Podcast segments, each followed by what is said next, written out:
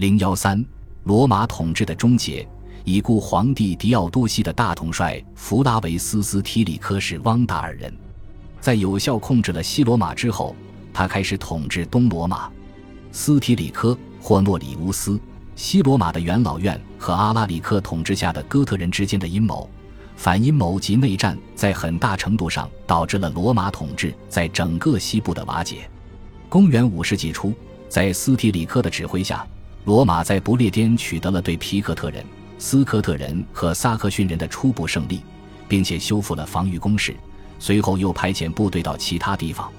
我们无从得知这些调动的规模，但是在公元402年，不列颠停止大量进口新货币，这一定意味着罗马中央财政不再支付不列颠的正规部队和文职官员的薪俸，在他们当中出现极度不满的情绪就不足为奇了。从公元406年开始，不列颠的军队先后拥立了三位短暂执政的篡位皇帝。那年的最后一天，大批蛮族越过莱茵河，中央政府对高卢地区的统治收缩到阿勒斯。此时，帝国中央政府已无暇处理不列颠的篡位者了。第三个篡位者一如既往夺取了高卢和西班牙。有一段时间。霍诺里乌斯被迫承认篡位者的合法性。同样，我们不知道不列颠的边防军的总数是否减少了，但很可能更多的正规军撤离了不列颠。不过，君士坦丁三世的西北帝国是其最后一个篡位的政权。在帝国灭亡之前，不列颠已永远不再处于帝国的统治之下。我们对不列颠脱离罗马统治的过程知之甚少。但根据历史片段，可以拼凑出大体的样貌。公元四百零八年，君士坦丁三世的大部分军队都不在西班牙，使他无法应付蛮族对不列颠的袭击。公元四百零九年，拥有不列颠血统的指挥官，他还故意煽动高卢的蛮族叛乱，统领下的一支军队发生哗变，恰逢包括萨克逊人在内的敌人重新攻击不列颠。此时。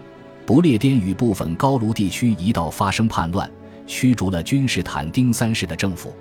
不列颠成功的抵御了蛮族的入侵，从此决定性的中断了罗马的统治。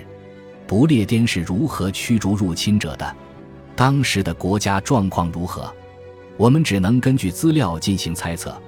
有少量迹象表明，斯提里科和霍诺里乌斯采取了一些措施来鼓励地方组织进行防卫或为防卫提供资金。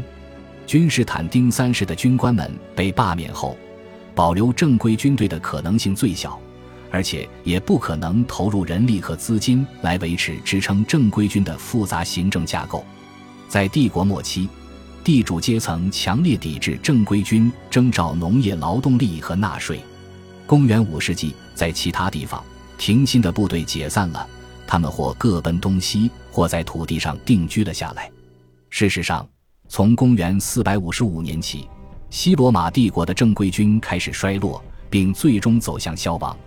在不列颠，由于没有中央政府，在公元四百零九年之后的几年里，很有可能一些蛮族人受雇承担战斗任务。其中一部分人可能已经被招募到君士坦丁三世甚至斯提里科的麾下，没有充分的证据支持不列颠人又拥立了皇帝，或者重新创建了中央政府机构。不仅因为他们中很少有人担任过高级职位，而且因为他们一旦摆脱了支撑帝国政府体制的重担，如果他们跟公元五世纪西罗马其他地方的地主阶级有着共同感受的话。无论如何也不会希望重新承受这种负担。公元一世纪，弗拉维王朝时期，不列颠的总督取得成功的关键，就是说服本土贵族，使他们相信与罗马建立关系是有益的。我们没有充分的理由认为，公元四百零九年发生的一系列事件已经破坏了地主阶级的地位。然而，他们此时很可能确实对皇帝。官僚和军队组成的体制失去了信心，不相信这套体制能确保他们继续过上富裕的生活。君士坦丁三世驾崩之后，霍诺里乌斯手下的军官在高卢地区实行了残酷的政治迫害，这也打击了不列颠人的热诚。罗马百官制为不列颠的文武官员列出了完整的官阶表。这表明，到了公元五世纪，帝国的各部门都认为能够收复不列颠。过去已经收复好几次了。事实上，只有在公元四百二十五年到公元四百二十九年这个短暂的时期内，才存在罗马对不列颠再次采取重大军事干预的可能性。但那时，罗马其他行省的富裕人群，特别是在高卢的大片地区，开始舒适的安顿下来。他们或与蛮族结盟，或接受其统治。对于不列颠的绅士阶层来说，假如蛮族人通情达理的话，那么无论是与其结盟，还是接受其统治，可能都比直接的帝国统治更好。但是对于中产阶级和工匠阶级来说，由于在公元四世纪，他们越来越多地依靠军队、政府部门和城市教会来获得工作、庇护或市场。所有这种变化必定是灾难性的。在不列颠，罗马考古学证实了这种情况。公元五世纪初，大规模的制陶业突然停业了。到公元四百二十至公元四百三十年，硬币也不再经常使用，这使得测定罗马遗址被废弃的具体年代要比测定更早时期的遗址更为困难。然而，没有证据表明别墅普遍被暴力拆除。城镇过了多久才恢复活跃？各地之间差别很大。在林肯郡，我们发现公元五世纪时有一条主要街道被重新铺设。在伦敦，在一所房子的供暖系统的灰烬里发现了进口的地中海陶器，还有其他证据都表明，在五世纪初，伦敦还在罗马的正常占领之下。塞伦瑟斯特的机会广场在硬币停止普遍流通后，仍在继续使用。在圣奥本斯，大约在公元五世纪中叶，人们通过铺设一条新的水管，把相互接连的一系列重要建筑物统一闭合起来，设计巧妙，令人惊叹。